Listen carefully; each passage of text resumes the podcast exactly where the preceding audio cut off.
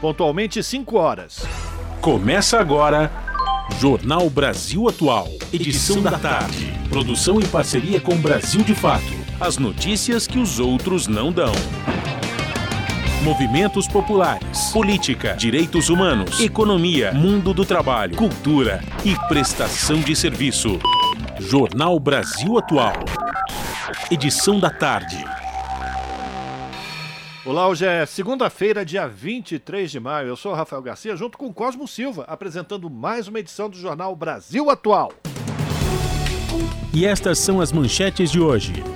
Nova denúncia de corrupção no governo Bolsonaro mostra que, após o presidente da República se aliar ao Centrão, a compra de caminhões de lixo disparou e há indícios de superfaturamento em boa parte dessas compras. Dória anuncia a desistência da candidatura a presidente de Coração Ferido.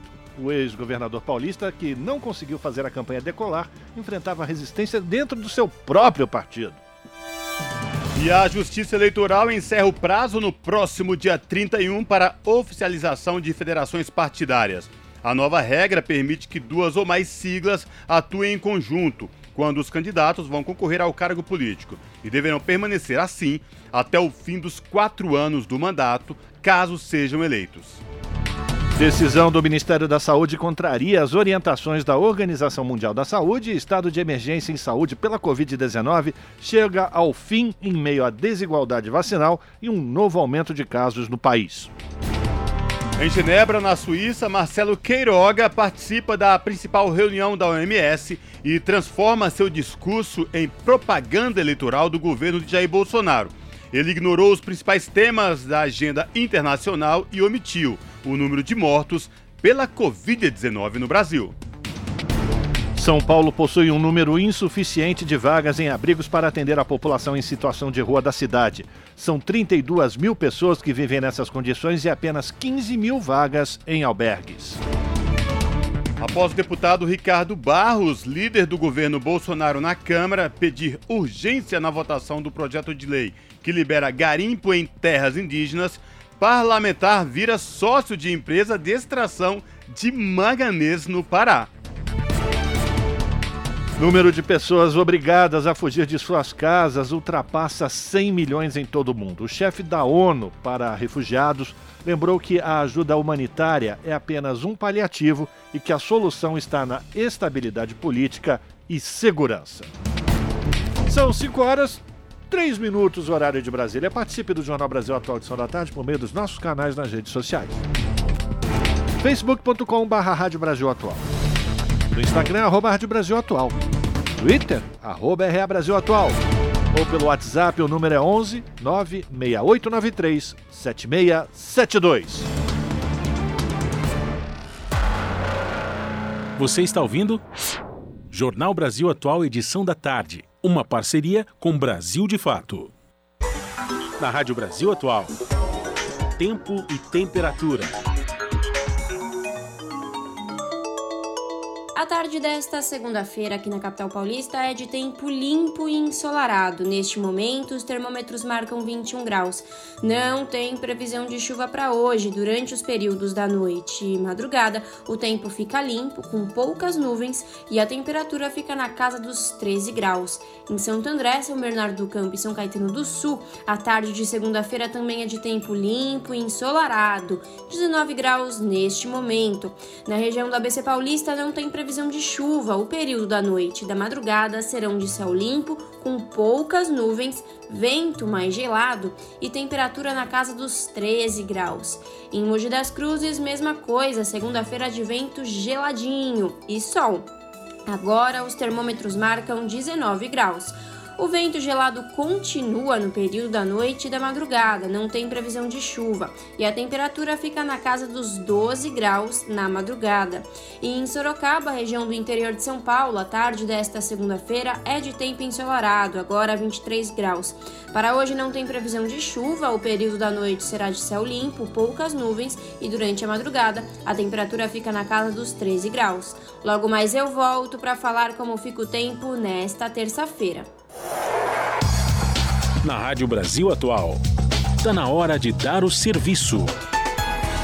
São 5 horas e 5 minutos pelo horário de Brasília e vamos saber a situação do trânsito na cidade de São Paulo nesta segunda-feira. A CT, que é a Companhia de Engenharia de Tráfego da cidade, informa, vejam só, que são 6 quilômetros de lentidão na cidade de São Paulo. Rafael, o que, que você pode me falar disso? Olha, eu, eu digo a você, Cosmo e ouvintes, que esse congestionamento não está aqui na Avenida Paulista. Em ambos os sentidos, as pistas estão livres, trânsito livre na Paulista no final da tarde dessa segunda-feira. Olha só, trânsito fluindo muito bem na cidade de São Paulo no início desta tarde ou final de tarde desta segunda-feira e, portanto, o motorista não vai encontrar nenhum problema para circular nas ruas da cidade de São Paulo.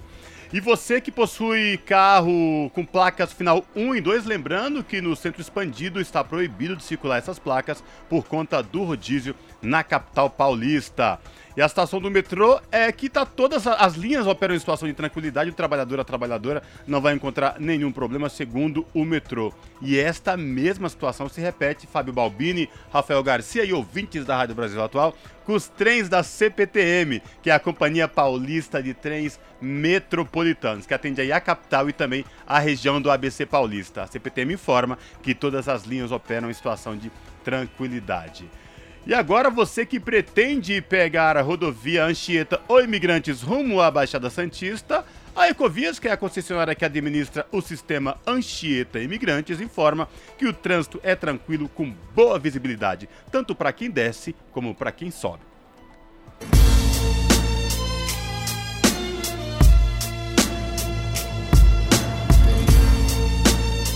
Salve, salve, quem vos fala Gog, o poeta do rap nacional. Grande abraço a vocês aí da Rádio Brasil Atual 98,9 FM. É o seguinte, as notícias que as outras não dão, aqui acontecem? E as músicas que as outras não tocam, aqui toca. Participe da programação pelo WhatsApp 96893 7672. Rap Nacional é o que há. Valeu. 98,9 FM. Uau! Jornal Brasil Atual. Edição da tarde. São 5 horas e 7 minutos e a semana começa com novas denúncias de corrupção no governo de Jair Bolsonaro.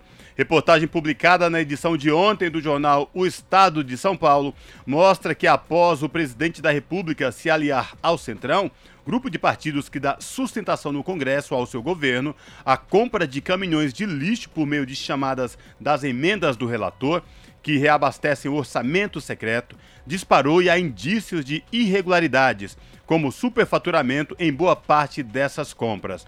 De acordo com a publicação, entre 2019 e 2021, o orçamento para a compra de caminhões passou de 24 milhões de reais para pouco mais, escutem essa, 200 milhões de reais.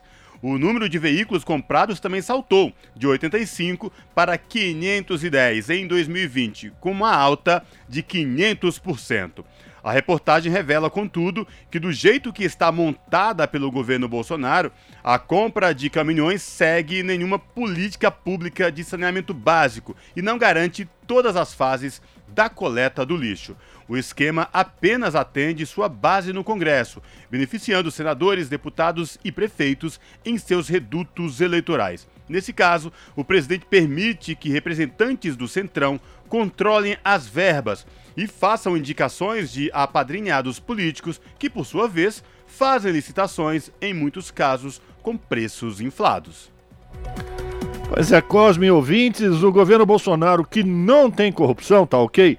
Usou cerca de 90 milhões de reais do dinheiro que deveria ter sido direcionado para famílias pobres que sofreram com o impacto da pandemia de Covid-19 para comprar o quê? Tratores. Os veículos foram adquiridos pelo Ministério da Cidadania, de acordo com informações do jornal Folha de São Paulo. O executivo comprou 247 equipamentos no final de 2021, não tendo definido quais cidades seriam beneficiadas, ou seja, não teve nenhum critério apresentado pela gestão bolsonarista. A operação envolveu drible a uma determinação do Tribunal de Contas da União, pressão para acelerar a liberação de recursos da União e a criação por portaria de uma estrutura de mecanização no programa de fomento rural. Olha só. Em junho, o TCU autorizou que sobras do orçamento resultantes da transição do programa Bolsa Família para o Auxílio Brasil pudessem ser liberadas. A decisão atendeu o pedido da pasta da cidadania, mas o tribunal condicionou a sua utilização ao custeio de despesas com o enfrentamento do contexto da, da calamidade relativa à pandemia da Covid-19. E o nosso contato agora no Jornal da Rádio Brasil Atual é com Eduardo Maretti. O Eduardo Maretti, que é repórter do portal da Rede Brasil Atual, redebrasilatual.com.br. Olá, Maretti, prazer falar contigo, seja muito bem-vindo.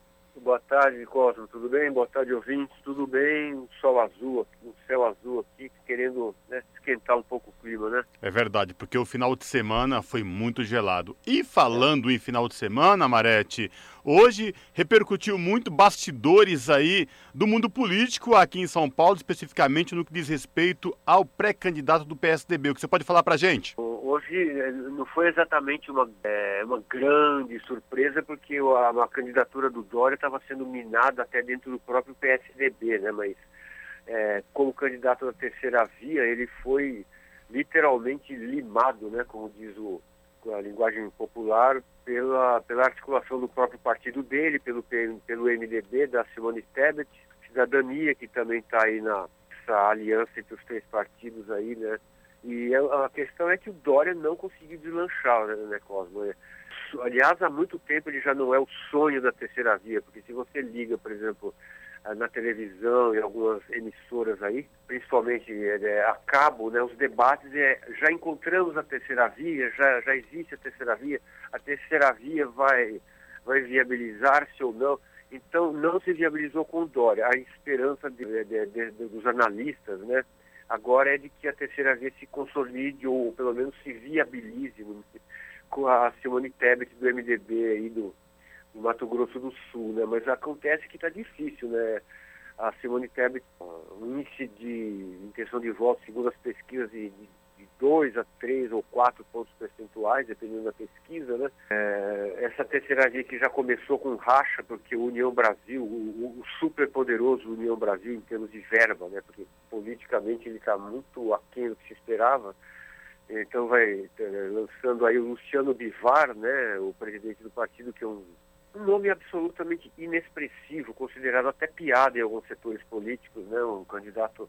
E a Simone Tebet também muito dificilmente vai emplacar, até porque no próprio partido dela, né, o Cosmo, o, o um dos maiores caciques do, da legenda no Nordeste, que é muito mais próximo, o Nordeste é muito mais próximo ao Lula, né, do que a qualquer outro candidato, a, o Renan Calheiros, por exemplo, um dos principais líderes do MDB nordestino, ele é, entre outros, ele é, já defendeu a candidatura do Lula dentro do MDB. Ele, o filho dele, o Renan Filho, né, ex-governador de Alagoas. É, amanhã, Cosmo, haverá um novo capítulo dessa novela que vai ser um encontro, uma discussão ali entre justamente MDB e, e PSDB para eles tentarem né, algum consenso ou discutir os rumos do partido que do partido não dá, dessa aliança, né? Discute-se, inclusive, por exemplo, a, a, o, o que é mais interessante, Cláudio, assim, que o, o, o MDB está ali, assim, tentando se colocar na, na, no jogo eleitoral, mas acontece o PSDB, absolutamente fraturado, né? Tem duas alas mais, mais assim, fortes ali no partido. Uma defende que, por exemplo, se componha com a Simone Tebet e, por exemplo, Eduardo Leite, que perdeu a eleição interna do PSDB uh, eh, para o Dória, seja o Eduardo Leite, então, o vice-candidato aí na chapa que seria encabeçada pela Simone. Outra ala do PSDB defende que não. Como assim? O Eduardo Leite é nosso, é nosso suplente, nosso regra 3. Então, ele é que tem que ser o candidato e não a Simone. Então, o racha continua. Quer dizer, o ocaso do PSDB parece meio óbvio, né, Coba? Agora, Marete, desde do, do embrólio envolvendo aí a pré-candidatura de Dória, das prévias do PSDB, esse, a coisa vem se desgastando no próprio partido. Você trouxe esse relato aí muito bem da atual situação, porque o PSDB já foi um partido que governou o país né, por dois mandatos, tinha vários governadores, e que triste fim chegou o histórico do PSDB com a novela João Dória, né, Marete? João Dória ele é, um, ele, é um, ele é um líder político, ele, ele, ele, ele criou um novo PSDB, né? Aquele PSDB do qual muita gente discorda, o partido que né, privatizou, por exemplo, a Vale, a Vale, a Vale, a antiga Vale do Rio Doce, uma das mais importantes empresas do mundo, né? Assim, era um partido que tinha uma cara, né? Discorde-se ou não. O, o Dória, ele colocou o partido a serviço de, de, um projeto pessoal, um trator, ele atropelou muita gente, inclusive o Alckmin, Geraldo Alckmin foi um dos atropelados, né? Hoje pré-candidato a vice do, do, do Lula na, na então, assim, esse, o PSDB perdeu completamente aquela fisionomia política dele ali, que polarizou, como você lembrou, ganhou duas eleições com o Fernando Henrique, governou o Brasil, mas esse partido, ele, o Dória, ele consegui, conseguiu fazer o, o, o, PSDB histórico, como se diz na, né, no meio, no, na ciência política, o PSDB histórico acabou, não existe mais. Então, é um partido que ele está procurando como ele vai deitar num berço esplêndido do próprio fim dele, porque o Tasso Gereissati, por exemplo, um dos mais importantes líderes do partido ainda hoje, um cacique muito importante aí do partido, perguntado semana passada numa entrevista na televisão, se não tiver uma outra alternativa, Tasso, quem você vai escolher, Lula ou Bolsonaro? O Tasso responde, fica difícil, fica difícil, Aí, insistindo, insistindo na pergunta lá, o entrevistador, né? Ele falou, não, eu, o Bolsonaro não dá. Ou seja, mas ele não está Gereissati, um grande líder do... Acha difícil escolher entre o Lula e o Bolsonaro? É complicado o partido, um líder... Né? Então o PSDB continua com seus líderes em cima do muro, embora, por exemplo, o Aloysio Nunes, que foi ministro do Temer, aí, do, do chanceler, é, foi um grande adversário do PT, próprio Alckmin e esse Tucano já mudaram, pelo menos pensando na democracia, eles estão de um lado considerado obviamente mais fácil de escolher, né? Então o Alckmin é vice do Lula e o, o Aloysio Nunes já disse que vai votar no Lula no primeiro turno já, porque a democracia depende disso. Enquanto outros líderes, como o Tasso, assim, já continuam em cima do Lula. O Fernando Henrique mesmo, entendeu? O Fernando Henrique é outro líder que não não se pronuncia. Então é um partido que está morrendo porque ele não sai de cima do muro. Vai morrer em cima do muro o PSDB, né? E, ele não é um partido que tem futuro. Muita gente já considera o partido é, semi-morto. Agora, e, e, a eleição está se encaminhando realmente para essa polarização definitivamente, né? Não, não, mas tudo indica que não tem como o Brasil sair dessa polarização no momento. Agora, a Simone Tebet vai continuar sendo a esperança do, do, do, aparentemente da terceira via, né? O sonho de consumo, mas é, é muito difícil que ela emplaque, né, Bom, eu reforço aí o convite para os nossos ouvintes aqui do Jornal da Rádio Brasil Atual acessarem o portal da Rede Brasil Atual, redebrasilatual.com.br, que também vai conferir na íntegra essa reportagem, esta notícia e demais notícias da política, economia, mundo do trabalho e direitos humanos. Marete, obrigado por falar com os nossos ouvintes, se cuide e até uma próxima. Abraço. Obrigado, Cosmo. Um abraço para você também e para todos os ouvintes. Falamos aqui com Eduardo Marete, no Jornal Brasil Atual. 5 horas e 18 minutos e a Justiça Eleitoral encerra o prazo no próximo dia 31 para a oficialização de federações partidárias. O que, é isso? É uma regra nova, inédita no país, que foi criada depois de as coligações partidárias serem extintas para os pleitos regionais e mantidas apenas para as eleições majoritárias, permitindo que duas ou mais siglas atuem em conjunto. Inicialmente, a data final para o registro era o dia 1 de março, mas uma decisão do Supremo Tribunal Federal acabou prorrogando esse prazo. Diferentemente das coligações, onde a parceria poderia ser desfeita assim que terminasse o processo eleitoral, nas federações, os partidos mantêm sua autonomia, mas deverão atuar como um só desde o período eleitoral, quando os candidatos que vão concorrer ao cargo político até o fim dos quatro anos do mandato, no caso desses políticos serem eleitos. Né?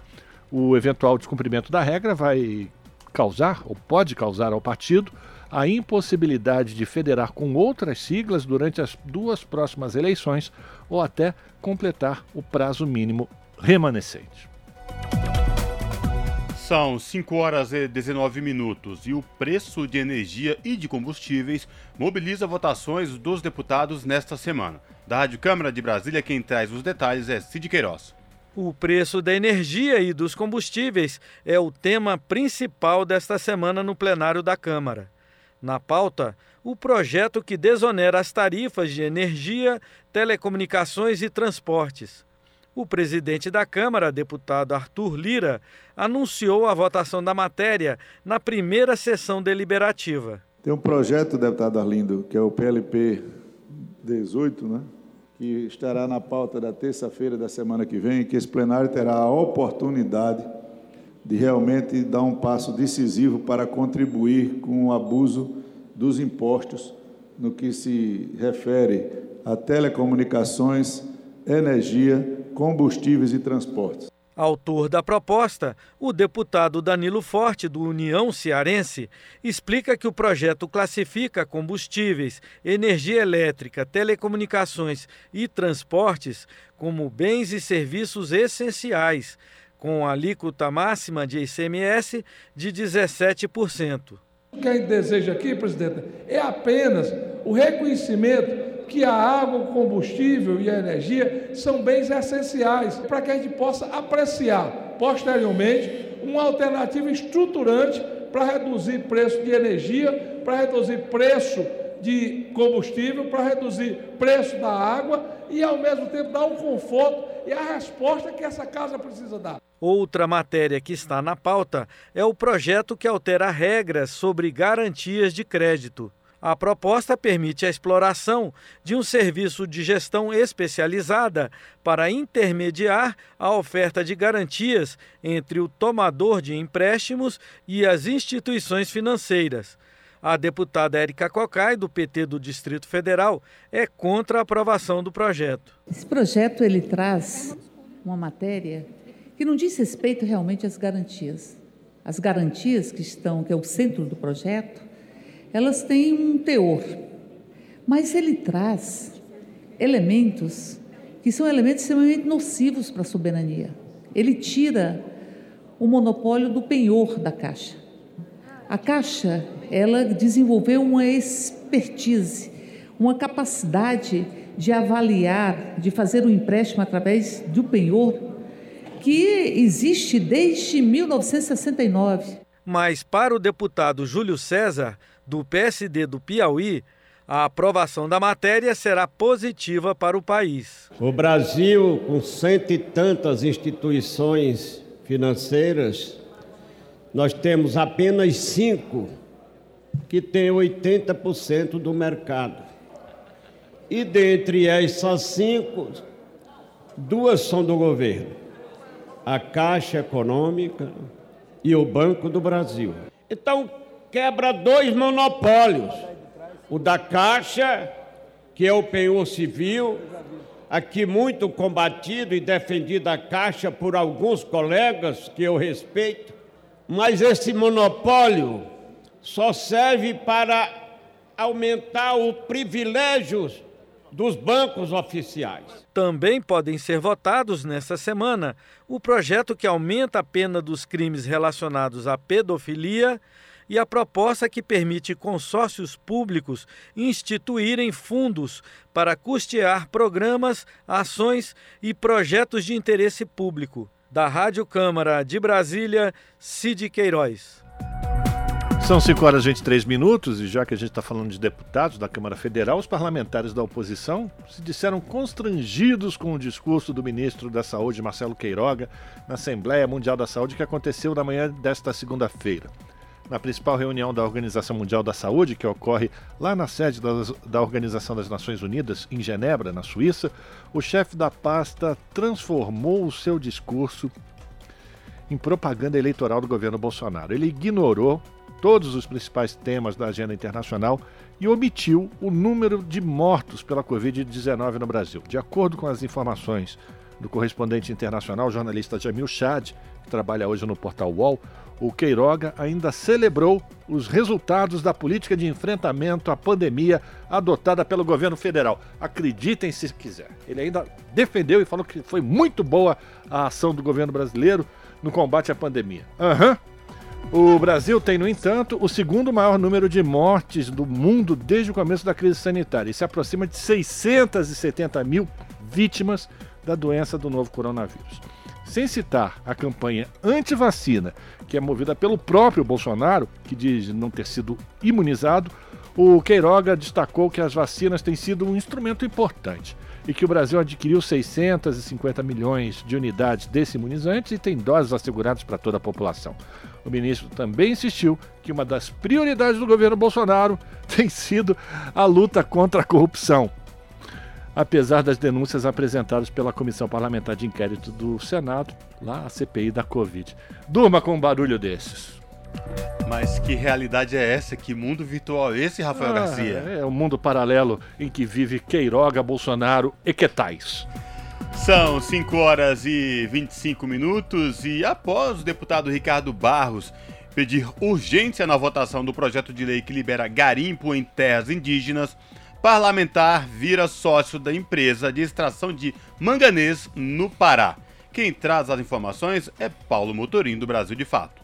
O deputado federal Ricardo Barros, do PP do Paraná, está investindo na extração de manganês no leste do Pará. O parlamentar é autor do requerimento que aprovou, em março deste ano, a urgência do projeto de lei 191, que libera mineração em terras indígenas. Dois dias antes de ser nomeado líder do governo Bolsonaro na Câmara dos Deputados, em 12 de agosto de 2020, Ricardo Barros abriu uma empresa chamada RC6 Mineração, sediada em seu estado natal, o Paraná. Apesar do nome, a empresa foi inscrita na Receita Federal, tendo como atividade a fabricação e o invase de água mineral, o que não habilita a companhia a realizar extração e exportação de minério.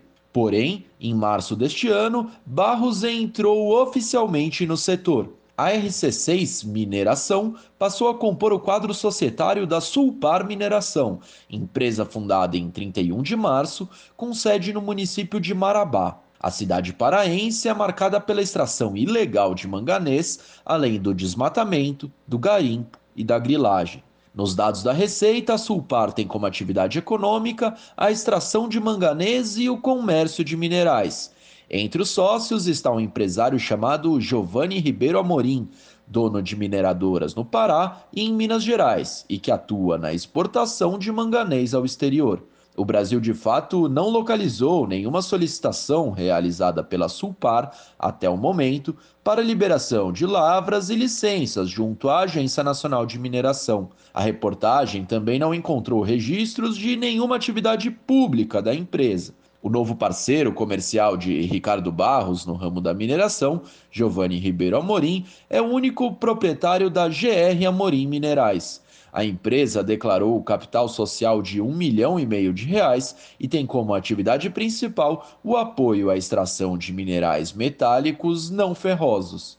O Brasil, de fato, identificou 12 requerimentos de mineração feitos pela GR Amorim Minerais, a ANM, entre 2018 e 2021. Todas as requisições são para explorar o subsolo de áreas próximas a terras indígenas, que sofrem com escalada de conflitos e crimes ambientais, com forte presença de desmatadores, grileiros e garimpeiros. Além disso, parte das comunidades se recupera do impacto de grandes projetos de infraestrutura, como as usinas de Belo Monte e Tucuruí, os projetos de mineração de Giovanni Ribeiro Amorim estão no leste do Pará. As 12 requisições estão ativas e 10 delas em tramitação avançada, com autorização de pesquisa já outorgada pela Agência Nacional de Mineração.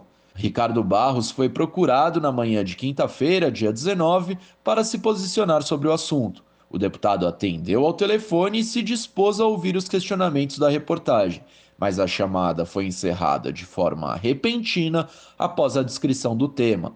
A assessoria de imprensa e a equipe do gabinete do congressista também foram acionadas. Até o momento, no entanto, não houve resposta. A reportagem também procurou via e-mail a GR Amorim Minerais e perguntou se os projetos de mineração prevêem medidas compensatórias aos povos indígenas afetados pela exploração econômica no entorno de suas áreas. Qualquer atualização sobre o assunto será publicada na versão online desta matéria no site brasildefato.com.br. De Brasília, da Rádio Brasil de Fato, em parceria com Murilo Pajola, Paulo Motorim. 5 horas e 29 minutos e a Universidade Federal do Rio de Janeiro está inaugurando um protótipo que tem o objetivo de levar energia para lugares remotos. Quem vai trazer mais informações desse estudo, desse protótipo, é a repórter Cristiane Ribeiro. Prefeituras e comunidades distantes que não estão conectadas ao sistema interligado nacional podem receber energia elétrica e água a partir de uma ilha de policogeração sustentável. Trata-se de um protótipo desenvolvido por 15 pesquisadores da COP, a Coordenação de Programas de Pós-Graduação e Pesquisa de Engenharia da UFRJ. Ele foi inaugurado nesta segunda-feira no campus da universidade, na Ilha do Fundão, no Rio de Janeiro. Janeiro. A professora e coordenadora do projeto, Carolina Navieira Cota, explicou que o sistema é pioneiro no país e capaz de gerar simultaneamente eletricidade, água destilada, biocombustível e outros insumos para regiões que têm exatamente esta demanda. Então você pode pensar numa plataforma, numa ilha, num navio, num submarino. Você tem no semiárido do Nordeste né, a capacidade de atender comunidades que estão fora do sistema é, interligado nacional. Então você pode produzir eletricidade e água para essas famílias. É, o protótipo que a gente montou aqui, ele tem a capacidade de gerar eletricidade para cerca de 26 residências e mais de 100 pessoas sendo beneficiadas com água potável. A ilha de policogeração sustentável é flexível, podendo ser modificada para uso em outros locais e adaptada para cogeração de outros insumos, dependendo do objetivo e uso. O projeto tem apoio da FAPERJ, a Fundação de Amparo à Pesquisa do Estado do Rio de Janeiro, do CNPq e da Marinha do Brasil, e está sendo financiado pela COP e Petrogal Brasil via ANP, a Agência Nacional do do Petróleo, Gás Natural e Biocombustíveis. Da Rádio Nacional no Rio de Janeiro, Cristiane Ribeiro. Esse é o Jornal Brasil Atual, edição da tarde. Uma parceria com Brasil de Fato. São 5 horas e 32 minutos. A equipe econômica aumentou a previsão de alta para a inflação e para a taxa básica de juros este ano. De acordo com o relatório de receitas e despesas do segundo bimestre, a inflação, que na previsão anterior encerraria o ano em 6,5%, agora deve chegar a 7,9%, mais que o dobro do centro da meta da inflação anunciada para este ano, que seria de 3,5%. Já a previsão da taxa Selic subiu de 11,6% ao ano para 12,2% o Ministério da Economia anunciou o bloqueio de mais de 8,2 bilhões no orçamento. Com isso, o valor do contingenciamento este ano sobe para 9,9 bilhões para compensar as despesas fora do teto de gastos. E os nascidos em agosto e setembro podem fazer o saque extraordinário do FGTS nesta semana. Para trabalhadores nascidos de janeiro a julho, o saque já está disponível. As informações com o Pedro Estropaçolas. O saque extraordinário do FGTS está disponível para nascidos em julho desde o sábado passado, dia 21. A partir da próxima quarta-feira, será liberado para aniversariantes de agosto. O benefício começou a ser depositado no dia 20 de abril para nascidos em janeiro. Cada trabalhador contemplado poderá sacar até mil reais, de acordo com o valor disponível na sua conta do FGTS. As liberações dos recursos estão sendo feitas conforme o mês de nascimento dos trabalhadores e os saques podem ser realizados no máximo até o dia 15 de dezembro.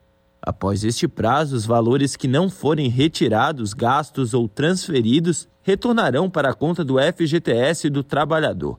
Para consultar o seu valor disponível, basta acessar o site ou baixar o aplicativo do FGTS no smartphone ou tablet. Confira o calendário de liberação de recursos de acordo com o mês de aniversário na versão online desta matéria no site brasildefato.com.br. De São Paulo, da Rádio Brasil de Fato, com informações de Mariana Lemos, Pedro Estropaçolas. Custo de vida, emprego e desemprego, cesta básica, tarifas públicas, salário mínimo. Agora, na Brasil Atual, a análise do DIEESE. No Jornal Brasil Atual, a participação de Fausto Augusto Júnior, que é diretor técnico do Diese. Hoje o Fausto faz uma avaliação da pressa do governo de colocar à venda o mais rápido possível a Eletrobras. O governo quer fazer a venda das ações da empresa até o dia 13 de junho. Fausto, na sua avaliação, que leva o governo a ter essa pressa toda? É com você. Nós estamos vendo aí o governo tentando passar boiada no final do mandato. Estamos falando aí da venda de uma empresa estratégica, uma das maiores empresas de energia do mundo, uma empresa que controla todo o sistema elétrico, seja porque importantes partes da produção estão na mão da Eletrobras, seja porque todo o sistema de transmissão está na mão da Eletrobras. Estamos fazendo uma discussão aqui da questão de soberania nacional. O debate sobre a venda da Eletrobras ele transcende a discussão sobre simplesmente uma privatização de uma empresa menor, uma empresa e a empresa colar. Nós estamos falando de todo um sistema que, de alguma forma, vai interferir diretamente na vida de todos os brasileiros.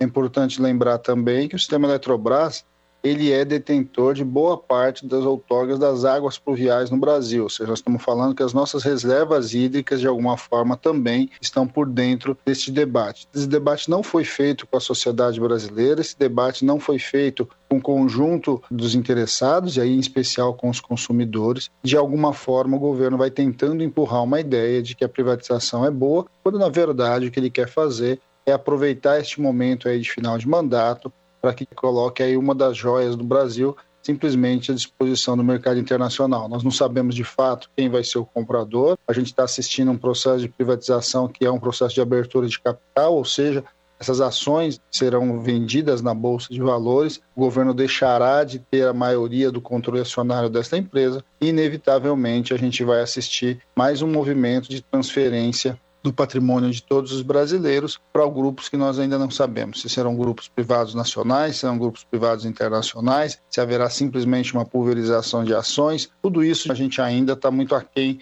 de saber para onde as coisas vão caminhar. O que se sabe é que o governo tem pressa e o governo tem pressa porque no final das contas o governo está acabando. O governo Bolsonaro tenta empurrar uma discussão que provavelmente vai ser tema do processo eleitoral e que, no mínimo, a gente deveria aguardar as eleições para que os brasileiros se posicionassem. Afinal de contas, o debate sobre privatização deve ser central aí na discussão das eleições deste ano. E, objetivamente, com milhões de brasileiros que estão nos ouvindo, de alguma forma, nós estamos falando também para o consumidor uma discussão sobre preço. Até porque todos os processos de privatização que a gente tem assistido tem significado aumento do preço e piora da disposição de serviço. Então, acho que esse é um debate que precisa ser feito no conjunto da sociedade. Não se pode vender um patrimônio tão grande, tão fundamental e tão estratégico do Brasil, sem, no mínimo, fazer esse debate com a sociedade de maneira muito séria. Esse foi Fausto Augusto Júnior, diretor técnico do DIES, o Departamento Intersindical de Estatística e Estudos Socioeconômicos, aqui no Jornal Brasil Atual. Você está ouvindo? Jornal Brasil Atual, edição da tarde. Uma parceria com Brasil de Fato. São 5 horas e 38 minutos. Um balanço divulgado hoje pela Receita Federal aponta que até às 11 horas, pouco mais de 25 milhões de pessoas já haviam enviado suas declarações do Imposto de Renda da Pessoa Física 2022, ano base 2021. O número equivale a cerca de 73% do total de 34,1 milhões de declarações esperadas. O prazo final para entrega da declaração é dia 31 de maio. Nesse mesmo dia começa a ser pago o primeiro lote da restituição. Caso o contribuinte perca o prazo final para a entrega da declaração, ele fica sujeito ao pagamento de multa, que tem o valor mínimo de R$ 165,74. E a Organização Internacional do Trabalho vê retrocesso na recuperação do mercado. Relatório divulgado nesta segunda-feira mostra que o número de horas trabalhadas no mundo caiu no primeiro trimestre do ano, chegando a ficar 3,8% abaixo dos índices pré-pandemia. O número equivale a 112 milhões de empregos a tempo integral. Da ONU News, quem traz as informações é Lê da Letra. Crises múltiplas estão causando uma piora na recuperação global do mercado de trabalho, revela a Organização Internacional do Trabalho, OIT. O relatório Monitor do Mundo do Trabalho mostra que o número de horas trabalhadas ficou 3,8% abaixo do índice pré-crise, que foi o quarto trimestre de 2019.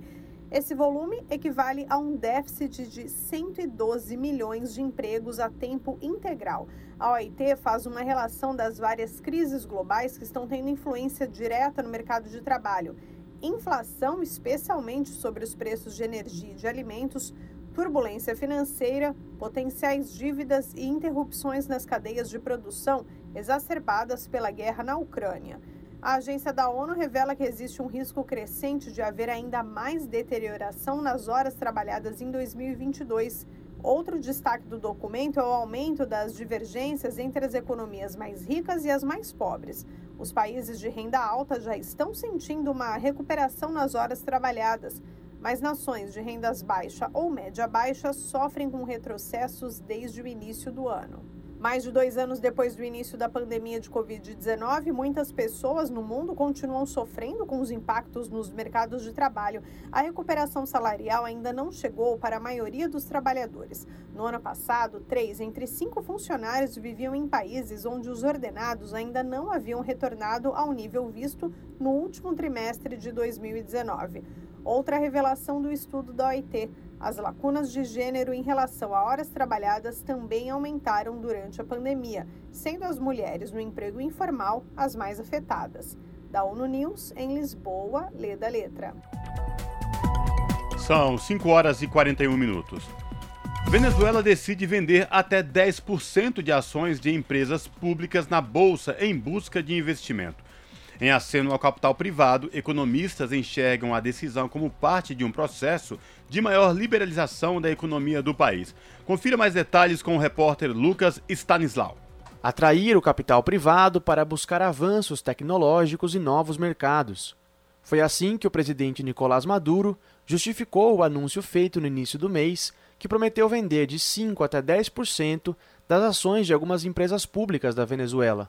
Entre as companhias estão a CanTV e a Movilnet, ambas do setor de telecomunicações, a Petroquímica da Venezuela, todas as empresas mistas de petróleo e gás e as indústrias básicas de Guaiana, que atuam na produção de aço, ferro e alumínio. A medida pode ser considerada parte de um processo de liberalização da economia, uma mudança na estratégia econômica do governo chavista, que já incluiu isenção de impostos para importações e o fim do controle cambiário. Para o professor de economia Carlos Mendonça Potelar, a decisão indica uma mudança de postura do governo frente ao setor privado. Um cambio de atitude tem uma significação qualitativa. É uma mudança de atitude que tem um significado qualitativo. O fato de que, precisamente, foram pagas quantidades gigantescas de indenização pela nacionalização da telefonia, da eletricidade, da distribuição elétrica em Caracas, por exemplo. Bom, que seja dada uma nova participação ao capital privado para alcançar uma prestação de serviços mais eficiente. Pode ser uma atitude positiva, mas tem um significado, sobretudo político.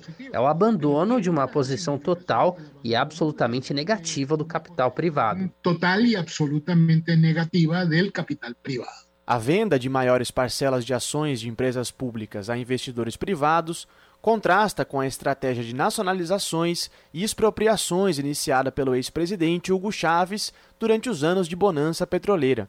A estatal CanTV, por exemplo, que agora está na lista das empresas que terão suas ações vendidas na bolsa, foi nacionalizada por Chaves em 2007. Já no setor petroleiro, uma maior participação do capital privado pode levar a um debate sobre o controle de plantas mistas, que já contam com a presença de empresas estrangeiras.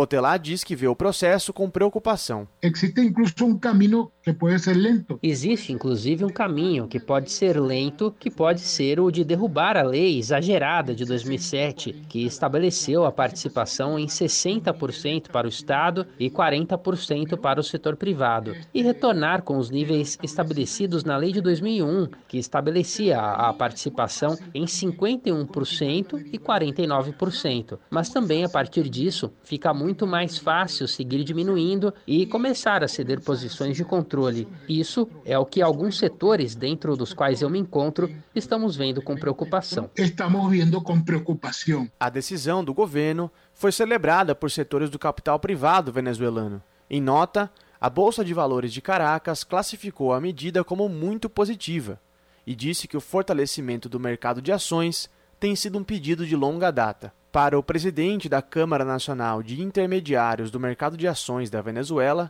Ramiro Molina, o anúncio pode representar o começo de um processo que permitirá uma participação cada vez maior do capital privado em empresas que hoje são públicas. Se for só um começo, é bastante modesto. Se isso for só um começo, ainda é muito modesto. A venda de 5 a 10% de participação não resolve o problema da necessidade de financiamento dessas empresas e deixa os investidores em uma situação minoritária, digamos. Na verdade, isso não é ruim isso já é um avanço, mas como o governo está há cerca de três anos em um processo de flexibilização, de abertura, parece que isso pode ter um desenvolvimento maior do que o que foi anunciado. Maior do que o próprio anúncio lo dice. O processo de abertura econômica e maior aproximação do governo com o capital privado começou durante os anos de crise e prossegue em meio a uma leve recuperação dos indicadores. Para Molina, é impossível saber se o governo age por convicção ou necessidade. De São Paulo, para a Rádio Brasil de Fato, Lucas Stanislau. Você está ouvindo? Jornal Brasil Atual, edição da tarde. Uma parceria com Brasil de Fato. Agora, 5 horas e 46 minutos, a gente vai fazer contato com o repórter José Eduardo Bernardes, do Brasil de Fato, fazendo aqui a sua participação no Jornal Brasil Atual, trazendo um destaque do portal do Brasil de Fato e também da TVT. Zé Eduardo, bem-vindo mais uma vez aqui ao Jornal Brasil Atual, uma alegria falar com você. Oi, Rafael, boa tarde, tudo bom? Tudo jóia. A gente vai falar do Brasil, o BDF Entrevista, que hoje você conversou com o presidente do PSOL, não é isso? O Juliano Medeiros. Conta pra gente qual é o teor dessa entrevista que vai ao ar, inclusive, hoje às 8 da noite pela TVT, não é isso? Isso, exatamente. Todas as segundas-feiras na TVT às 20 horas e às terças-feiras no site do Brasil de Fato. Logo pela manhã já está lá a matéria para quem quiser dar uma olhada. É, para quem não conhece o BDF Entrevista, é um programa de bate-papo que a gente publica, então é, todas as segundas-feiras, né? E nesse ano eleitoral o programa está mais especial. É, a gente pensou que para contribuir com o debate político em um dos anos mais importantes da história do país, né? A gente decidiu ouvir presidentes e porta-vozes dos partidos políticos com representação na Câmara dos Deputados. A gente convidou todos os partidos por e-mail e até agosto, quando se realizam as convenções partidárias, publicamos todos os meses as análises e o que esperar dessas eleições, né? Como você falou, nessa semana o convidado é o Juliano Medeiros, que foi do movimento estudantil secundarista em 99 e quando ele se filiou ao PT, inclusive, é uma curiosidade. Em 2005 ele faz parte daquela dissidência petista que criou o PSOL, chegou a ser dirigente da Uni é, e depois, em 2017, ele foi eleito presidente nacional do PSOL. O papo foi muito bacana, viu, Rafael? Ele falou sobre o futuro político dele, ele pode ser o nome indicado pelo PSOL para se candidatar ao Senado por São Paulo, ou mesmo assumir o posto de vice na chapa com Haddad, na corrida ao governo do estado de São Paulo. É, essa, então, pode ser a primeira vez dele é, como uma. se colocando numa disputa de cargo majoritário, né? É, o Juliano também falou sobre as baixas que o partido sofreu no último ano, com a saída de nomes importantes né, para o partido, que é, representavam muito bem o partido, como Marcelo Freixo, Jean Willis, Douglas Belchior, entre outros, e falou sobre a federação com a rede, que hoje a gente teve a notícia que deve ser presidida pelo Guilherme Boulos. Vamos ouvir um trecho então do que ele falou. A federação com a rede, primeiro, ela é a federação feita com um partido que tem lutado junto conosco contra o governo Bolsonaro. A rede votou 95% das proposições legislativas em Brasília com o PSOL. Então, do ponto de vista da ação política, são dois partidos que estão muito alinhados. É claro que o PSOL é um partido socialista, um partido que afirma claramente a sua vocação de superação do capitalismo, né? e a Rede é um partido de orientação sustentabilista. Né? Claro que são projetos que é, são complementares, mas não são antagônicos. Né? Além do que, do ponto de vista eleitoral, é muito importante para o PSOL uh, essa federação, porque ela garante a superação da cláusula de barreira, uma medida antidemocrática que foi criada para calar os partidos ideológicos, Basta lembrar, em 2018, que partidos históricos como o PCdoB, por exemplo, não superaram essa cláusula. e nós não podemos correr risco. É isso. O partido, o pessoal foi um dos mais combativos durante os últimos quatro anos na Câmara Federal para tentar barrar os avanços do governo federal. É, ele falou também é, nessa entrevista sobre as tentativas do Bolsonaro de manchar as eleições esse ano. Ele acredita que não há falso alarmismo, não, nesses intentos golpistas do presidente da República. Vamos ouvir esse trecho também, Rafael. Eu acredito que nós temos que estar todos alertas. Eu não tenho nenhuma dúvida das inclinações golpistas do Bolsonaro e da sua disposição de afrontar o resultado das urnas em outubro desse ano. Não tenho nenhuma dúvida de que o Bolsonaro está disposto a fazer confusão e a melar o processo eleitoral. A questão é que é, nós também não podemos permitir que o Bolsonaro faça aquilo que a Eliane Brum chamou de sequestro do debate público, ou seja, que a gente só debata Daniel Silveira, ameaças às urnas eletrônicas, ataques aos ministros do Supremo e deixe de falar da inflação, da fome, do desemprego, da alta dos combustíveis, porque isso que o Bolsonaro está fazendo agora, ele fez também no início da pandemia.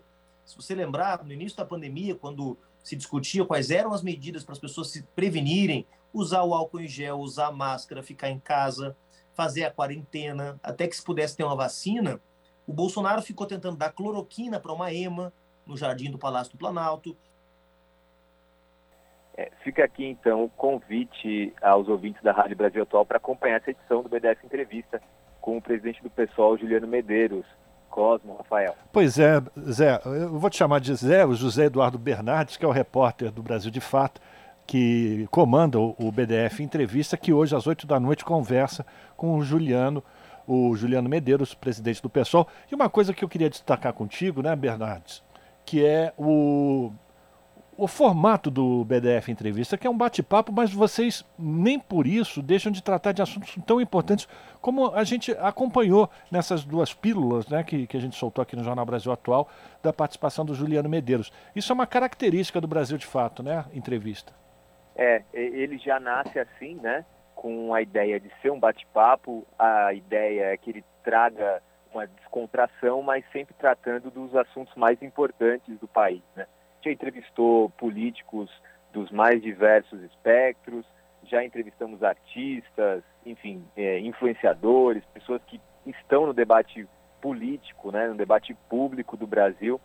Acho que sempre trazendo é, a importância de assuntos mais duros, mais complicados e também para, enfim, entender um pouco do contexto do que a gente está vivendo hoje, né? Sempre importante a gente ouvir alguém para trazer novos elementos, porque a gente já tem escutado aí no dia a dia, lido por aí também, né? Zé Bernardes, Cosmo falando, boa tarde para você. O que chama atenção é, nesse, nesse bate-papo que vocês conversaram com o Juliano, presidente do PSOL, é essa criação de narrativas que o Juliano se referiu, em um país com mais de 20 milhões de desempregados, população batendo a porta de açougues para pegar osso, com insegurança alimentar, um descaso na pandemia, é, quase um milhão de mortos, passam mais de seis, quase 700 mil mortos já oficialmente, isso sem falar as subnotificações. Esta falsa criação de narrativas que na verdade não discute o problema de fundo, que é isso tudo que eu falei, e para mais além disso, né, Zé Bernardes? É, Cosmo, boa tarde. É exatamente isso. Acho que é importante esse ponto que o Juliano traz, é, fazendo até uma, uma associação com uma fala da Eliane Brum, de que o Bolsonaro toma o debate é, público né, com as suas ações, que é uma coisa que ele vem fazendo sistematicamente é, durante toda a sua gestão, que é criar cortinas de fumaça é, justamente quando o governo está sob ataque ou então quando ele quer desviar ali o assunto. Enfim, a gente tem um exemplo muito é, nítido disso, que foi o ex-ministro do Meio Ambiente, que falou durante uma reunião fechada que a, aproveitaria então o noticiário tratando apenas da Covid-19 para passar a boiada é, em uma série de leis é, que seriam totalmente danosas ao meio ambiente brasileiro. Parte delas, inclusive, eles conseguiram fazer. E acho que é essa escola que o Bolsonaro tem tentado colocar desde então, desde, desde 2018, quando foi eleito. É, são grandes cortinas de fumaça para esconder a incapacidade do governo de lidar com problemas, é, como você falou, do desemprego, da fome, da miséria que voltaram. da inflação que tende a piorar esse ano ainda mais, né? Agora, Zé Bernardo, você tocou num ponto onde ele fala dessa questão de nomes fortes do, do PSOL, né? Mas por outro lado também, por exemplo, São Paulo tem Guilherme Boulos, que é pré-candidato a deputado federal, que é puxador de voto, a Luiz Erundina também, deputadas transexuais aí com destaque no cenário internacional, aqui em São Paulo, por exemplo, Érica Malunguinho, Érica Hilton, que é vereadora, enfim, ele avaliou essa questão também ou não? Falou, a gente falou também um pouquinho sobre isso, e é, inclusive quando eu fiz essa pergunta para ele sobre é, os quadros que deixaram o partido, ele respondeu falando que podia é, fala, citar uma série de nomes que também ingressaram no partido. Né? O PSOL, desde, desde 2018, e, claro, uma crescente em 2020 na candidatura do Guilherme Boulos à Prefeitura de São Paulo, é, se tornou um partido que agora senta à mesa para discutir com PT, PSD, PCdoB, com um lugar de destaque. Né? A candidatura é, do Guilherme Boulos à prefeitura do ano passado foi de grande sucesso. Pouca gente acreditava que ele chegasse ao segundo turno e ele quase ganhou uma eleição contra um partido super tradicional aqui é, no estado e principalmente na capital, que é o PSDB. É, nesse ano, o Guilherme Boulos sai, retira a candidatura. Ele disputava ali com o Fernando Haddad as lideranças né, nas pesquisas prévias para o governo do estado. Ele retira a candidatura é, com um enorme capital político e agora o PSOL é, justamente consegue debater de igual para igual com os demais partidos. Inclusive, fazer um, um pequeno adendo, tem uma questão interessante que ele fala na entrevista sobre a, o papel do PSOL na candidatura de Fernando Haddad. São três, eh, o, o, Juliano lembra que são três os, os é, os cargos colocados nessa eleição. É, a vaga do Senado, é, a vaga ao governo, né, da disputa do governo, que já é, teoricamente já está com Fernando Haddad, e a vaga de vice de Fernando Haddad. O PSOL deve entrar em um desses dois sobrantes, ou a vaga ao Senado, ou a vaga a vice. O nome do Juliano é um dos sugeridos nessa disputa conversando com o Zé Eduardo Bernardes, que apresenta o BDF Entrevista. Então, hoje, o Juliano, Juliano Medeiros, que é o presidente do PSOL. Você já tem outros presidentes de outras legendas também agendados para participar do BDF Entrevista, o Zé Bernardes? É, já, já tivemos entrevistas com o José Pena, presidente do PV, com a Luciana Santos, presidenta do PCdoB. É, temos aqui fechado, ainda não vou falar datas, mas com Carlos Siqueira do PSD e os demais partidos também já estamos em negociação, mas por enquanto sem datas definidas. Perfeito. Uma vez por mês a gente tem alguém interessante para falar sobre isso. Sem dúvida. Bom, então a gente convida mais uma vez o ouvinte, a ouvinte aqui do Jornal Brasil Atual, a acompanhar pela TVT, canal 44.1 digital, sinal aberto para toda a região metropolitana de São Paulo, a partir das 8 da noite o BDF Entrevista, que hoje o Zé Eduardo Bernardes conversa com o Juliano Medeiros, que é o presidente do PSOL. Então a gente convida a todos a participar ou a, a acompanhar. E amanhã, já no site do Brasil de Fato, BD, brasildefatos.com.br, uh, todos os internautas vão poder acompanhar também por lá, não é isso? Isso, tem lá o texto, né, um formato ping-pong de pergunta e resposta, entrevista na íntegra e mais o vídeo também disponível para todo mundo que quiser ver. Perfeito.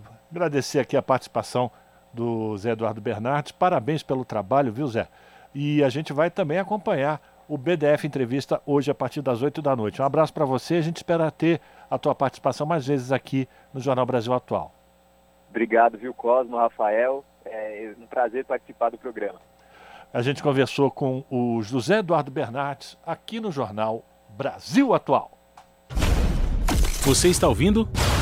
Jornal Brasil Atual, edição da tarde. Uma parceria com Brasil de Fato.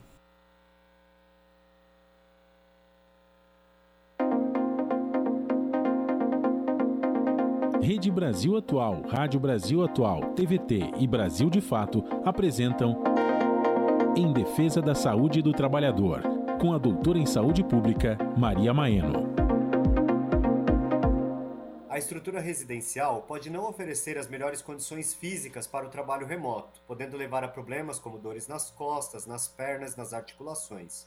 O trabalhador pode reivindicar ao empregador estrutura de trabalho para preservar a saúde? A maioria dos trabalhadores não mora em casas amplas com boas condições de trabalho e assim muitas vezes não tem um lugar destinado para o trabalho. E ele, o trabalho, acaba sendo intruso na família, não é? Vimos durante a pandemia, sobretudo, pessoas que se apertaram na cozinha, no quarto, na sala ou mesmo na área de serviço para poder trabalhar. Para minimizar essas dificuldades, sindicatos têm negociado com as empresas suporte financeiro para a aquisição de cadeiras e móveis confortáveis que aliviem a sobrecarga muscular.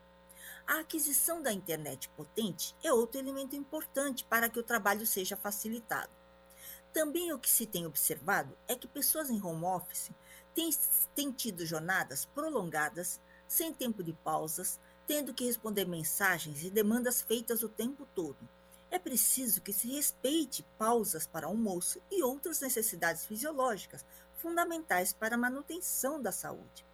Essas melhores condições de trabalho são mais factíveis quando negociadas coletivamente, tendo o sindicato como representante, e daí a necessidade de se fortalecer os sindicatos. Se cada um ficar isolado em casa, sem conexão com o coletivo, as possibilidades de negociar melhores condições de trabalho diminuem bastante, podendo levar ao adoecimento. Rede Brasil Atual, Rádio Brasil Atual, TVT e Brasil de Fato apresentaram Em Defesa da Saúde do Trabalhador, com a doutora em Saúde Pública, Maria Maeno. Rádio Brasil Atual.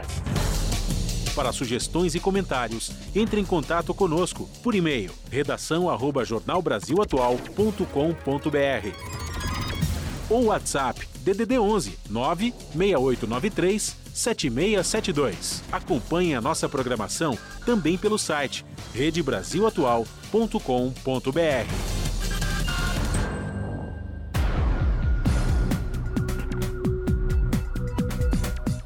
6 horas e um minuto.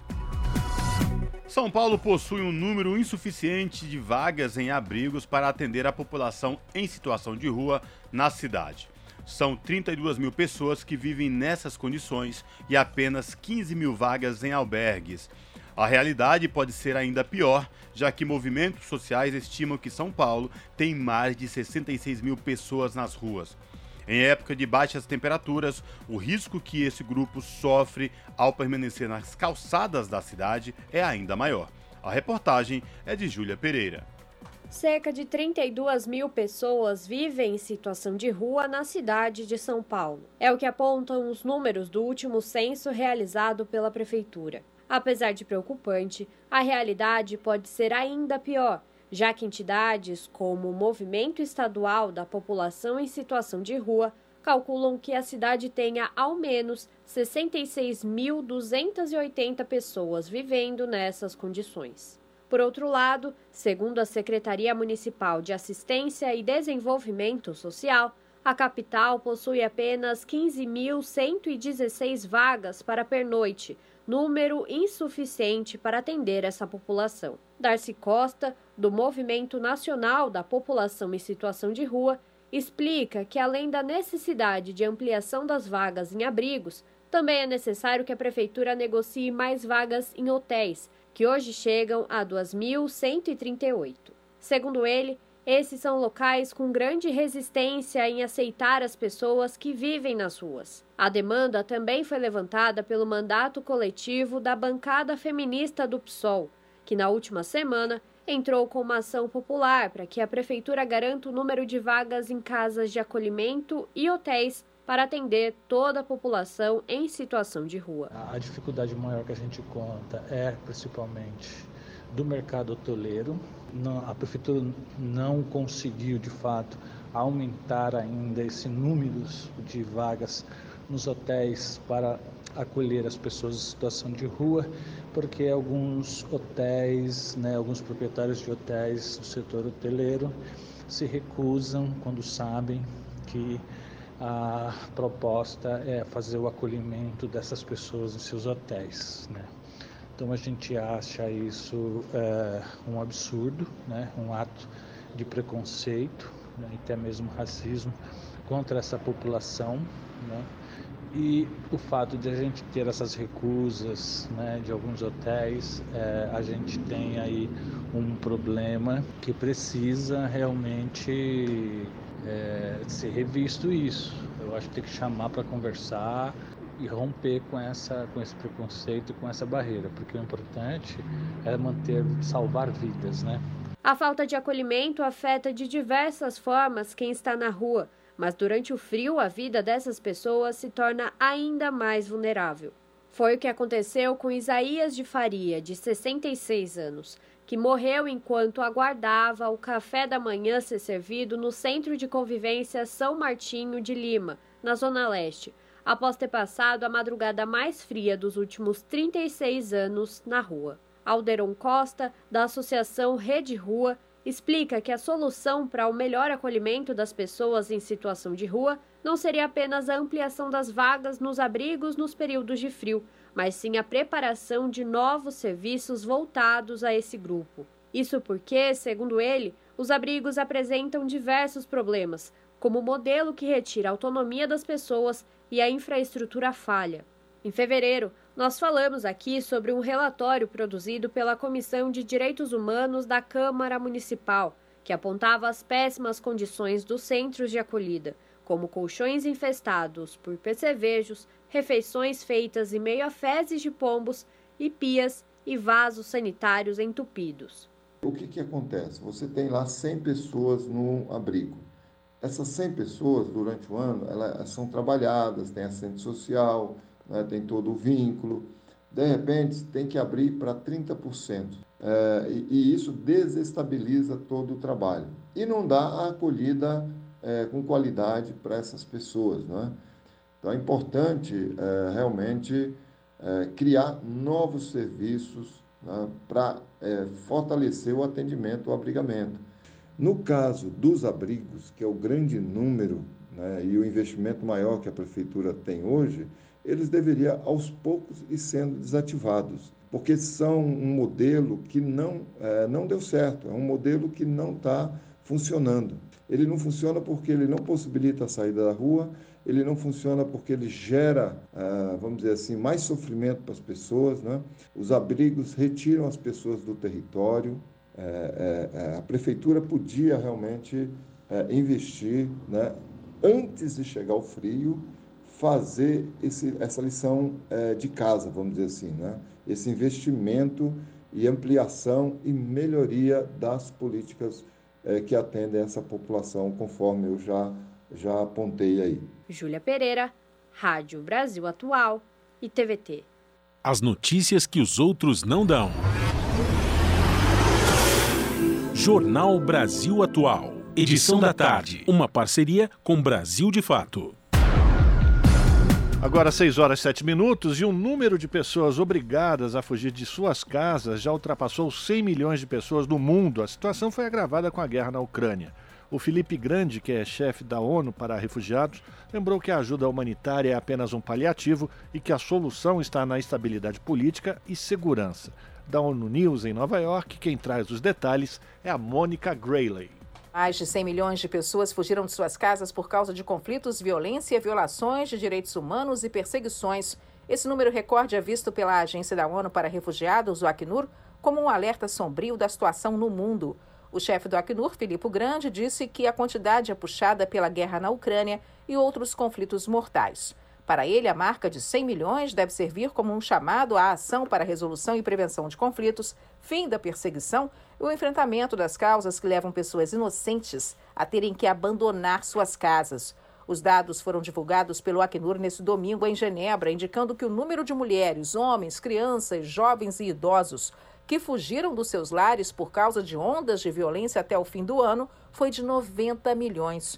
Dentre os casos mais frequentes estão Etiópia, Burkina Faso, Mianmar, Nigéria, Afeganistão e República Democrática do Congo. Somente a guerra na Ucrânia, que começou após a Rússia atacar o país em 24 de fevereiro, já causou o deslocamento de 8 milhões de pessoas dentro da Ucrânia. Mais de 6 milhões de ucranianos fugiram do país para nações vizinhas. Grande diz que a resposta internacional aos refugiados na Ucrânia tem sido enormemente positiva. Ele citou compaixão das pessoas que estão acolhendo os ucranianos, mas lembrou que a ajuda humanitária não é a cura, mas apenas um paliativo. O chefe do Acnur ressaltou que a resposta está na segurança e na estabilidade política. Em 16 de junho, o Acnur vai lançar o seu relatório global de tendências, delineando uma série de dados globais, regionais e nacionais sobre o número de deslocamentos forçados para 2021 e atualizações que vão até abril deste ano. Da ONU News, em Nova York, Mônica Grayle. São 6 horas e 10 minutos. Estado de emergência em saúde chega ao fim em meio à desigualdade vacinal e novo aumento de casos no país. Decisão do Ministério da Saúde contraria as orientações da Organização Mundial da Saúde. Mais informações com Mariana Lemos.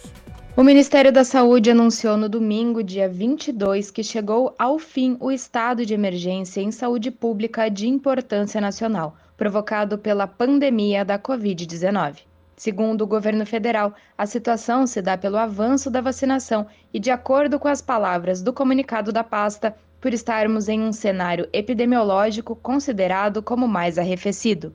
A nota ministerial diz que o Brasil, por conta da vacinação, registrou uma queda de mais de 80% na média móvel de casos e óbitos pela Covid-19, em relação ao pico de casos causados pela variante Omicron no início do ano. A decisão se dá mesmo com a chegada do inverno e a tendência de aumento dos casos de Covid-19 no país. No último dia 17, o Brasil registrou 229 mortes e o maior número de casos da doença desde o dia 20 de abril, com mais 26 mil registros. A portaria que sustenta a decisão foi assinada pelo ministro da Saúde, Marcelo Queiroga, no dia 22 de abril e protocolada para entrar em vigor no mês seguinte, contrariando as recomendações da Organização Mundial da Saúde. O prazo de 30 dias foi dado para que estados e municípios se adequassem à mudança. O período foi alvo de críticas de entidades como o CONAS, o Conselho Nacional de Secretários de Saúde,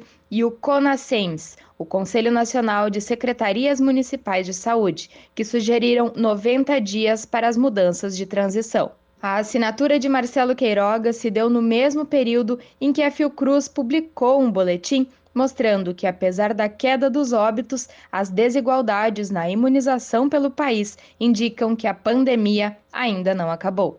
Segundo o relatório, diferentes estados e municípios brasileiros possuem níveis desiguais de cobertura da população pela vacina. Os estados do Rio de Janeiro e São Paulo, por exemplo, tinham mais de 80% da população com a primeira dose, enquanto Amapá e Roraima não alcançaram 65% da população imunizada. Nestes estados, apenas 12% estavam com a terceira dose. Com o fim da emergência em saúde pública de importância nacional, a Anvisa prorrogou por um ano o uso emergencial de vacinas contra a Covid-19 e de medicamentos que só deveriam ser usados durante a crise sanitária. O órgão também irá flexibilizar as medidas sanitárias adotadas nos aeroportos e nas aeronaves. Passarão a estar previstos na portaria, por exemplo, a retomada do serviço de alimentação a bordo e a retirada de máscaras para se alimentar nos espaços. De São Paulo, da Rádio Brasil de Fato, com reportagem de Pedro Estropaçolos. Locução: Mariana Lemos. 6 horas 13 minutos e o Ministério da Saúde aqui do Brasil acompanha o brasileiro que foi confirmado como o primeiro caso da chamada varíola dos macacos, isso em território alemão. O governo brasileiro solicitou informações adicionais à Organização Mundial da Saúde e ao Ministério da Saúde da Alemanha. De acordo com a agência pública de notícias alemã, a Deutsche Welle, o jovem tem 26 anos. Ele saiu de Portugal, passou pela Espanha e entrou na Alemanha, onde esteve nas cidades de Düsseldorf e Frankfurt. Ele está em isolamento numa clínica. O Ministério da Saúde brasileiro informou que até o momento não existe notificação de casos da varíola dos macacos aqui no país. Esse tipo de varíola é uma doença viral que, ah, de 1970 até agora, só tinha sido notificada em 11 países africanos. a Organização Mundial da Saúde fez uma reunião de emergência na última sexta-feira para avaliar o risco de esse surto se transformar numa epidemia ou pandemia. Mais de 80 casos já foram confirmados fora da África e outros 60 estão em investigação. Em nenhum deles ocorreu a morte do paciente. 6 horas e 14 minutos e a gente continua repercutindo a questão da saúde mundial, porque, segundo informações do Ministério da Saúde brasileiro, o número de casos da hepatite misteriosa infantil em investigação no país subiu para 64. Ao todo, a pasta recebeu 76 notificações, das quais 12 foram descartadas. Pelo menos 15 estados têm casos sob suspeita. Uma análise feita pelo Ministério a partir dos casos indica que a idade média das crianças com suspeita da doença é de 7 anos, sendo 54% meninos e 46% meninas. Até o dia 19 de maio, havia 47 casos em investigação no Brasil. Pelo menos duas crianças e jovens que precisaram passar por transplantes de fígado estão entre os casos suspeitos da doença. 6 horas 15 minutos, Jornal Brasil Atual edição da tarde. Agora a gente vai falar de promoção da saúde. Chega de falar de atenção à doença, vamos falar de promoção à saúde, porque com o slogan Produtos Orgânicos Saudáveis por Natureza, o Ministério da Agricultura acaba de lançar a campanha anual de promoção do produto orgânico, que está em sua 18ª edição e quem traz as informações é a Cariane Costa. A campanha tem como objetivo detalhar os mecanismos de controle da qualidade orgânica que são utilizados no Brasil, ou seja, ajudar o consumidor a identificar se determinado produto no mercado é orgânico e também a reconhecer as fraudes. No Brasil, para comercializar esses alimentos, é preciso ter os selos oficial dos orgânicos e o oficial do produtor. Virgínia Lira, coordenadora de produção orgânica do MAPA, explica que a iniciativa pretende ainda reforçar para a população os princípios da produção orgânica por meio da sustentabilidade ao longo de toda a cadeia de produção essa campanha ao longo do ano traga muitos frutos positivos aí para o desenvolvimento da produção orgânica, que os consumidores se toquem dessa importante ferramenta que é o consumo consciente responsável. A principal diferença do cultivo dos alimentos orgânicos é a não utilização de produtos químicos, como agrotóxicos. De acordo com o mapa, atualmente existem cerca de 24 mil produtores no Cadastro Nacional de Produtores Orgânicos. Durante a campanha, vão ser realizadas atividades de divulgação nos estados e no Distrito Federal, entre elas como é feita a fiscalização e controle para garantia da qualidade orgânica. Ao desconfiar que um produto não orgânico está sendo vendido como se fosse, o consumidor pode denunciar direto na ouvidoria, no Ministério da Agricultura, pelo e-mail ouvidoria.mapa.agricultura.gov.br. Se quiser confirmar a veracidade de um produto, é possível fazer isso de casa, acessando gov.br barra agricultura barra orgânicos. A busca é feita pelo número do CPF ou CNPJ no Cadastro Nacional de Produtores Orgânicos. Da Rádio Nacional em Brasília, Cariane Costa. São 6 horas e 17 minutos, agora 18 minutos. Lideranças indígenas e quilombolas denunciam devastação provocada pelas queimadas. O repórter Silvério Rios traz mais informações.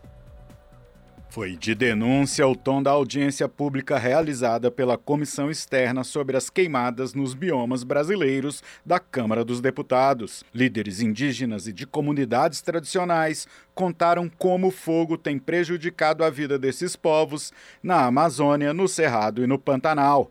A líder quilombola Leonida Aires conta que sua comunidade pantaneira de Barra de São Lourenço, no Mato Grosso do Sul, foi devastada pelo ataque de uma queimada. Ela destruiu nossos modos de vida, ela destruiu a natureza, ela destruiu a gente de todas as formas. Por quê?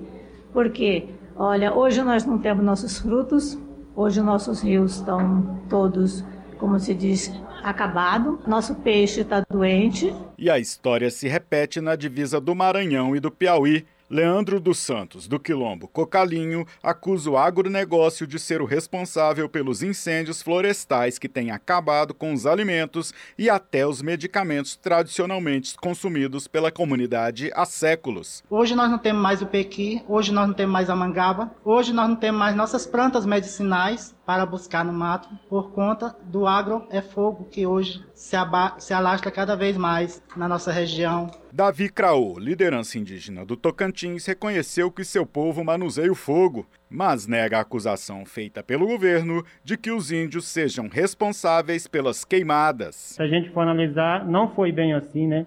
Porque nos territórios indígenas o que acontece é o fogo que entra é, por maldade de, de alguém do, do Cupem que a gente fala que possa tocar o fogo em uma determinada área e invade aquele território indígena. Coordenadora da comissão externa, a deputada professora Rosa Neide, do PT do Mato Grosso, culpa a ganância do agronegócio que quer invadir áreas para ampliar a fronteira agrícola do país. A parlamentar também responsabiliza o governo brasileiro. O atual governo constantemente passa sinais invertidos é, gerando sensação de impunidade e até mesmo da falta de proteção ambiental. Não raras vezes é o próprio patrocinador e estimulador da destruição. Representantes de entidades ligadas à defesa dos direitos dos povos indígenas e quilombolas presentes à audiência reivindicaram que o governo cumpra sua função fiscalizatória e reprima ações consideradas criminosas de garimpeiros e grileiros. Outra reivindicação é de que o Congresso não crie leis em benefício apenas da mineração e do agronegócio, sem levar em conta a preservação do meio ambiente, da cultura e da vida dos povos tradicionais. Da Rádio Câmara de Brasília, Silvério Rios.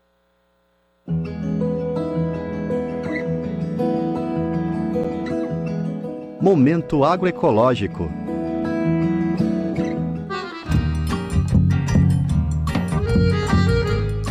Gosta de um café quentinho feito na hora. Mas se você soubesse que esse café, além de saboroso, é também livre de agrotóxicos, sustentável e dá autonomia para as famílias que cultivam. É exatamente esse tipo de café agroecológico que é cultivado por famílias assentadas no MST, o Movimento dos Trabalhadores Rurais Sem Terra, no sul da Bahia, que virou tema de documentário lançado aí no dia 5 de maio. Segundo Daniel Mâncio, do setor de produção do MST, uma das cadeias produtivas da reforma agrária que se destaca é o cultivo de café, que além da Bahia envolve mais cinco estados: Minas Gerais, Espírito Santo, Paraná, São Paulo e Rondônia. Temos mais de 3 mil famílias assentadas que têm na produção de café é, a sua atividade é, principal enquanto produção e geração de trabalho e renda nos assentamentos, e em alguns casos, inclusive em acampamentos produtivos, como no caso é, de Minas Gerais, no Espírito Santo e, e Bahia. Daniel explica que uma das prioridades nas cadeias produtivas do café nos assentamentos do MST é o processo de transição da agricultura convencional para a agricultura agroecológica. Esse é um dos desafios retratados no documentário Sabor da Terra, uma experiência sobre o café agroecológico na Bahia. Esse processo envolve desde transformar áreas extensas já consolidadas com plantio tradicional em áreas agroecológicas, mas também implantar novos cafezais no modelo da agroecologia de acordo com a realidade de cada assentamento. Para isso, o movimento promove formação técnica dos produtores e também tecnológica. O MST faz constante capacitações com assentados das cadeias produtivas do café de todo o país que acontecem na Escola Popular de Agroecologia e Agrofloresta Egídio Bruneto, local onde ocorreram as filmagens e que fica nesta estação de referência no sul da Bahia. Luara Dalquiavon, do setor de comunicação do MST, integrante da Brigada de Audiovisual, conta que todo o processo, desde a concepção até a distribuição do curta, foi desenvolvido coletivamente com vários setores e a participação de agricultores de outras partes do país. A produção do café agroecológico da Bahia, retratado no documentário, beneficia pelo menos 120 famílias do assentamento Jaci Rocha e assentamentos vizinhos que obtêm renda por meio do café. E a ideia é que essas famílias organizadas é, possam produzir o café é que a gente possa popularizar cada vez mais a agroecologia, né? Desse café conseguir chegar em, em mais pessoas, em mais lugares. Eles já é, alimentam, inclusive, escolas da região, fazem parte da merenda escolar da região. É, e também garantem a autonomia dessas famílias na produção do café esse café ele, ele é importante tanto para quem planta quanto para quem consome ele e tanto para o movimento. Luar explica que o documentário ajuda a humanizar a luta dessas famílias camponesas. Por muitos anos, o MST foi retratado na mídia como uma sombra ao fundo dos grandes jornais, né? como um movimento sem rosto e era adjetivado, né, como terrorista, como baderneiro e dar rosto para muitos trabalhadores, né, que, que produzem a comida, inclusive dessas pessoas que falam mal do movimento, é, é um passo para que as pessoas consigam refletir sobre a realidade e, e, se questionarem, né, quem, quem é o MST e o que, que o MST faz. Né? Não existe produção de alimentos sem que a gente esteja no território, sem que a gente consiga conquistar o território. Para Luara, o filme cumpre esse papel de informar a sociedade o que está se fazendo a partir da ocupação do latifúndio e como as famílias se organizam e cuidam da terra, mas também a distribuição do curta serve como inspiração para outros assentamentos entenderem os desafios do cultivo do café agroecológico. Esse processo de formação envolve universidades especialistas, mas também a construção do conhecimento dos próprios assentados que fazem o manejo da terra. Tudo isso faz com que o café agroecológico tenha a identidade da reforma agrária para comercialização. É traduzir isso enquanto identidade na, no, no, nosso produto final, né? O café torrado e moído que tenha essa característica e que possa é, proporcionar a quem consome o nosso café de qualidade, café enquanto alimento né, saudável, é, possa também se alimentar da informação e, da, e das outras perspectivas da agroecologia, que é a perspectiva social e a perspectiva econômica para além da ambiental. Outro desafio é o beneficiamento e a agroindustrialização. É como que esse café produzido de forma agroecológica também necessita de um processo de beneficiamento e agroindustrialização numa perspectiva agroecológica. Então, de nada adianta produzir é, de forma agroecológica é, e passar para um atravessador que vai lá e mistura o café junto com café convencional, envenenado, ou que separa e agrega valor em benefício próprio, né? O MST já tem duas marcas de café, o Guaí de Minas e o Terra de Sabores, marca do Espírito Santo. Para assistir o documentário, basta acessar o link do YouTube do MST no site do Brasil de Fato. De Minas Gerais para a Rádio Brasil de Fato, Anelise Moreira.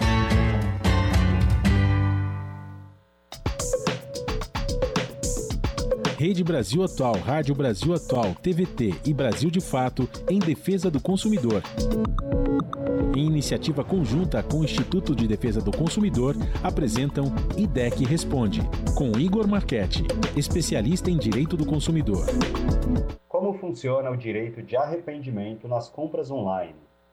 Na questão das compras online, compras fora do estabelecimento comercial, é possível o consumidor ter o direito que nós chamamos de direito de arrependimento. Esse direito está previsto no artigo 49 do Código de Defesa do Consumidor e garante que o consumidor possa é, se arrepender realmente da compra e pedir a devolução do valor, independentemente de pagamento de taxas e é, qualquer tipo de encargo. Não pode ter nenhum tipo de obstáculo para o consumidor ter esse direito atendido e as lojas são obrigadas a sim é, respeitá-lo. Rede Brasil Atual, Rádio Brasil Atual, TVT e Brasil de Fato em defesa do consumidor.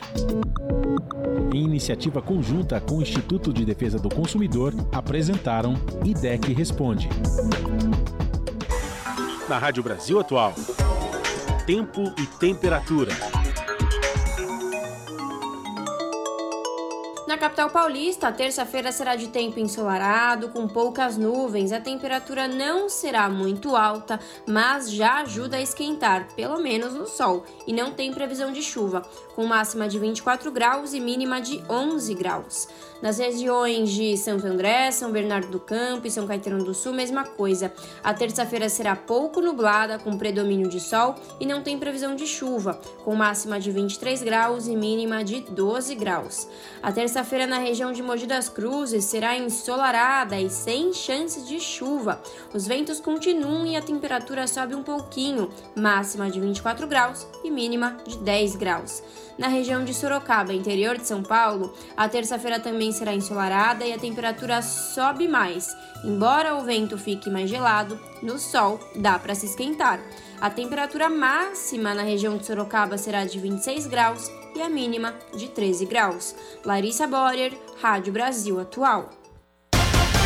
E a gente termina aqui mais uma edição do Jornal Brasil Atual. Você fica agora com o papo com o Zé Trajano. A partir das 7 da noite pela TVT tem o seu jornal. Nós voltamos amanhã a partir das 5 da tarde. A todos um bom final de segunda-feira. Até lá!